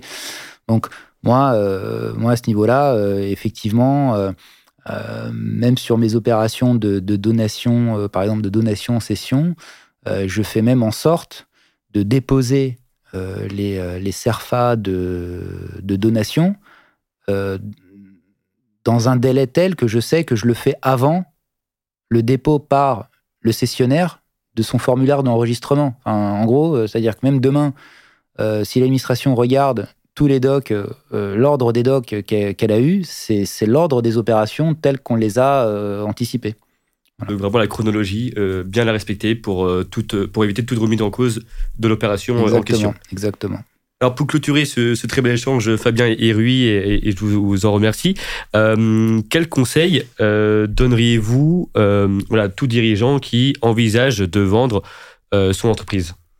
Ah. Alors, on l'a un peu, on l'a un peu évoqué au cours du podcast, mais je dirais se faire conseiller le plus en amont possible, y compris par les avocats, ne pas attendre que la LEI soit signée avant de voir son avocat, ça on a bien compris pourquoi, mais de manière générale réunir une équipe d'intervention euh, complète et efficace. C'est évidemment pas seulement euh, l'avocat, euh, c'est aussi un bon conseil en M&A, faire un travail de valorisation, etc. Pareil, moi j'ai déjà conseillé des vendeurs en fait qui n'avaient pas spécialement l'intention de vendre et puis en fait on leur proposait la vente et puis ils signaient la LOI. Alors je leur disais mais prenez quand même un spécialiste du M&A pour avoir une idée de la valeur de votre boîte et puis peut-être vous pouvez revendre plus cher ou pas et c'est déjà arrivé. Oh non, moi j'ai pas envie de dépenser des frais pour ça. Et en fait après mais peut-être que j'aurais pu vendre plus cher. Donc de manière générale c'est jamais de l'argent qu'on perdra parce que euh, on pourra vendre sans regret ou acheter ou ne pas acheter sans regret parce qu'on a été bien accompagné. Et une session c'est vraiment euh, toute une équipe. Conseil en M&A, avocat, ça peut être aussi être un conseiller en gestion de patrimoine, enfin voilà, et, s'adresser à des personnes ou un écosystème où on pourra euh, le mettre en relation avec toutes les personnes nécessaires. C'est des opérations euh, par nature exceptionnelles que certaines personnes ne font qu'une fois dans leur vie. Donc euh, il faut vraiment pas prendre ça à la légère et pas prendre ça euh, pour de l'administratif. Enfin ça, je pense qu'il y a peu de gens qui considèrent que c'est que de l'administratif. Mais enfin voilà, vraiment prendre ça très au sérieux et avoir une équipe de conseil pour être bien entouré dès le départ. Ne pas lésiner sur le budget. désolé, je, avant de laisser la parole, Rui, c'est vrai que euh, souvent, euh, certains ne veulent pas forcément trop dépenser en termes d'honoraires, de, de, de, de, conseils. Euh, pour voilà pour éviter de, de, de ce qu'on peut comprendre alors après c'est vrai que parfois l'avocat peut avoir une image de quelqu'un qui va changer une virgule bon c'est pas le cas des bons avocats c'est pas notre cas on sait être pragmatique on travaille pas sur une opération à 3 et 4 millions comme sur une opération à 400 millions. Néanmoins il y a des enjeux qui sont très importants et euh, il faut pas oublier que certains avocats, enfin en tout cas nous c'est notre cas, on est on est entrepreneurs. Alors je dis toujours qu'on est des petits entrepreneurs par rapport aux clients qu'on conseille, mais on a fondé notre cabinet, donc on est aussi pragmatique, on sait se mettre à la place d'un dirigeant et dire bon bah voilà, on sait faire la différence entre euh, le sujet juridique ou fiscal qui a pas d'impact et celui qui va avoir un vrai impact et se dire essayer de se mettre à la place de la personne et voilà et de prendre les bonnes décisions et d'adapter son conseil en conséquence. Voilà, et je dirais aussi euh, que quand on choisit son avocat, c'est un autre conseil, euh, choisir un cabinet euh, qui a à la fois une expertise corporate et une, expertise taxe. Tout à fait, réunir les, deux expertises, c'est très important. Oui. Non, mais effectivement, bon, sur, sur le transactionnel pur, aujourd'hui, c'est indispensable hein, d'avoir ces, ces, ces, deux compétences. et ensuite, on va dire, quand on accompagne le cédant, bah, c'est un peu mettre en perspective effectivement euh, son projet, euh, son projet euh, postérieur à la, à la, session pour, là encore, structurer l'opération conforme à ses, à ses, objectifs. Et pour, et pour le repreneur, c'est être conscient, on va dire, de la deuxième partie du travail qui pourrait commencer au, lendemain euh, du, euh, euh, du, closing. Et, quand je dis ça, c'est pas pas uniquement, on va dire, la, prise en main, la conduite opérationnelle de, la société. Ça, naturellement, c'est le, le, grand chapitre qui s'ouvre ensuite pour le repreneur. Mais c'est cette deuxième partie de, structuration d'ingénierie post-acquisition, telle qu'on l'a pu évoquer selon, selon le cas. Et, pour rebondir effectivement sur la crainte de solliciter trop euh, ses avocats ou le budget. Euh, après, moi je pense qu'à minima, il faut être conscient des sujets, les avoir identifiés. Après, euh, le client décide s'il veut les traiter, traiter ou pas. Voilà. Vous êtes là pour, pour prévenir et, dans le but de guérir, évidemment. Est-ce que, avant de, de, se quitter, Fabien Rui, est-ce qu'il y a des questions que je n'ai pas posées? Et auxquelles vous souhaiteriez peut-être apporter une réponse Voilà, je ne sais pas s'il y a des, éléments que je n'ai pas évoqués durant l'échange qui vous paraissent importants. On a, on a balayé plusieurs sujets principaux, côté, euh, côté cédant, euh, côté repreneur. Euh, peut-être ouais, ce, peut-être le, travail de valorisation qui peut être fait par le, par le cédant. ça, c'est, c'est, une partie qu'on on commence aussi à intégrer dans notre accompagnement. Alors nous, on ne peut pas tout faire. Hein. Donc quand, quand, on, quand, on, pense à ça, on pense à, des partenaires. Mais, mais c'est vrai que euh, déjà peut-être être, être en mesure de bien négocier son prix, c'est de, de, l'avoir bien construit. Et, euh, et, on se rend compte qu'il y a, euh, au-delà des approches classiques, comptables, etc., il peut y avoir des, des primes, des primes à la hausse, parce que parce qu'on est dans un secteur où il y a des barrières à l'entrée qu'on a franchies, où on a un avantage ah. comparatif.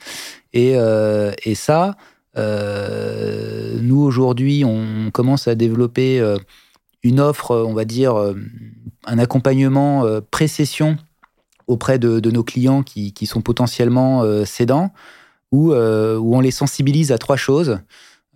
c'est une sorte d'accompagnement à la préparation à la session, où, où Fabien va le sensibiliser un peu sur ce qui va devenir de peut-être l'audit juridique, déjà être sûr qu'on est, qu'on est carré au niveau de, euh, de, de l'essentiel sur, euh, sur euh, la, oui, la bah, conformité on tout à traitement des minoritaires, est-ce que les registres, enfin des, des, choses voilà, qui sont ah pas toujours hyper carrées et qui de toute façon ressortiront lors de l'opération moi, moi en, fiscal, on va déjà le sensibiliser, on va dire, aux, grands indicateurs fiscaux qu'il doit avoir en tête.